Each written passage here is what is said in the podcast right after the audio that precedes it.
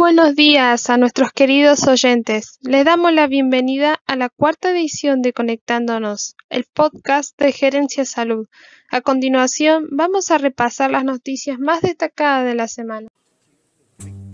My mama done told me when I was knee pants. My mama done told me, son, a woman's a sweet talk and gave you the big. En primer lugar, tenemos a una jueza que rechazó el pedido de inconstitucionalidad del aborto legal. La presentación contra la ley fue rechazada por una magistrada chaqueña, la jueza Sunilda Nirenberg, titular de Juzgado Federal número 1.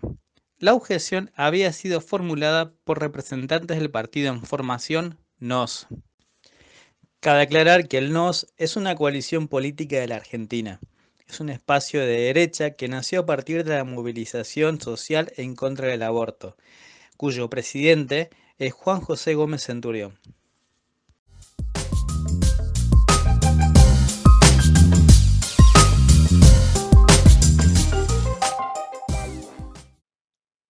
En el segundo lugar tenemos la trata de personas en América Latina sigue afectando más a las mujeres y tiene como fin principal la explotación sexual. Las mujeres son las principales afectadas por la trata de personas, definidas como la captación, el traslado y la recepción de personas dentro de un país o a través de fronteras para explotarlas.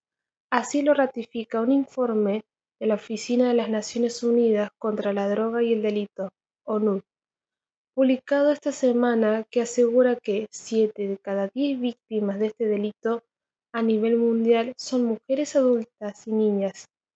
La situación puede verse agravada por el COVID-19, alerta el organismo, ya que las redes de trata generalmente apuntan a poblaciones vulneradas como personas migrantes sin trabajo o de niveles socioeconómicos bajos, por lo que es probable que la recesión inducida por la pandemia haya puesto a más personas en riesgo.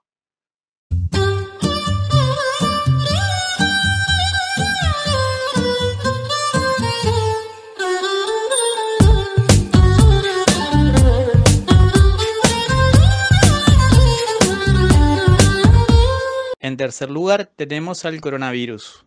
Inglaterra vacunará gratis a los inmigrantes indocumentados. El gobierno comunicó que los testeos y tratamientos para pacientes positivos de COVID-19 tampoco estarán sujetos a los controles de estatus migratorio. Por su parte, Estados Unidos anunció que no habrá detenciones de ilegales en los centros de vacunación. El contexto de pandemia no solo afecta a las personas a nivel físico y psíquico, sino que además produce una grieta entre aquellos que tienen mayor acceso al sistema de salud y quienes están en condiciones de desamparo. El problema migratorio no es un tema menor en los países inflexibles en esa materia, como será el caso de Inglaterra y Estados Unidos, lo que llevó a sus gobiernos a analizar la situación y tomar medidas de fondo.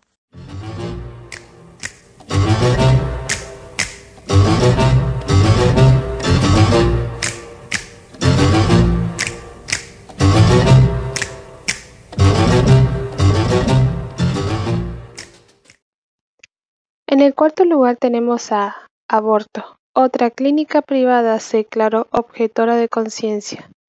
Se trata del Instituto Médico de Río Cuarto, quien no brindará servicios para implementar la IV.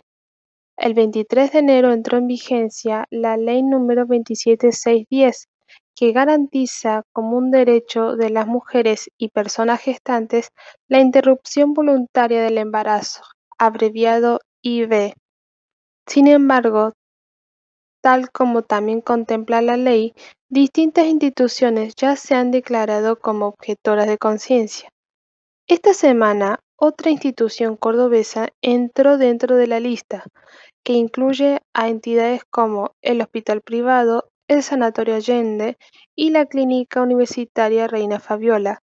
Se trata del Instituto Médico Río Cuarto, que en sus redes sociales emitió un comunicado en el que asegura que la totalidad de los profesionales conformantes del servicio ginecológico y obstetricia, en el pleno uso de los derechos de libertad de conciencia, y en el marco de la Ley Nacional 27610 se han declarado objetores de conciencia respecto a la interrupción voluntaria del embarazo.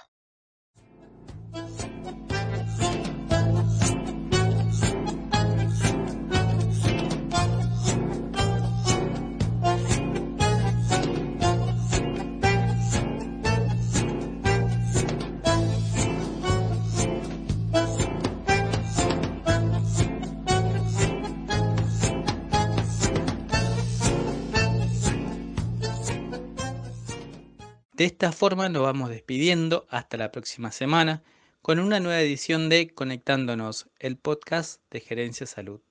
Pero antes, queríamos invitarte a que nos regales un me gusta y te suscribas a nuestro canal. De esa forma nos estarás ayudando a seguir creciendo.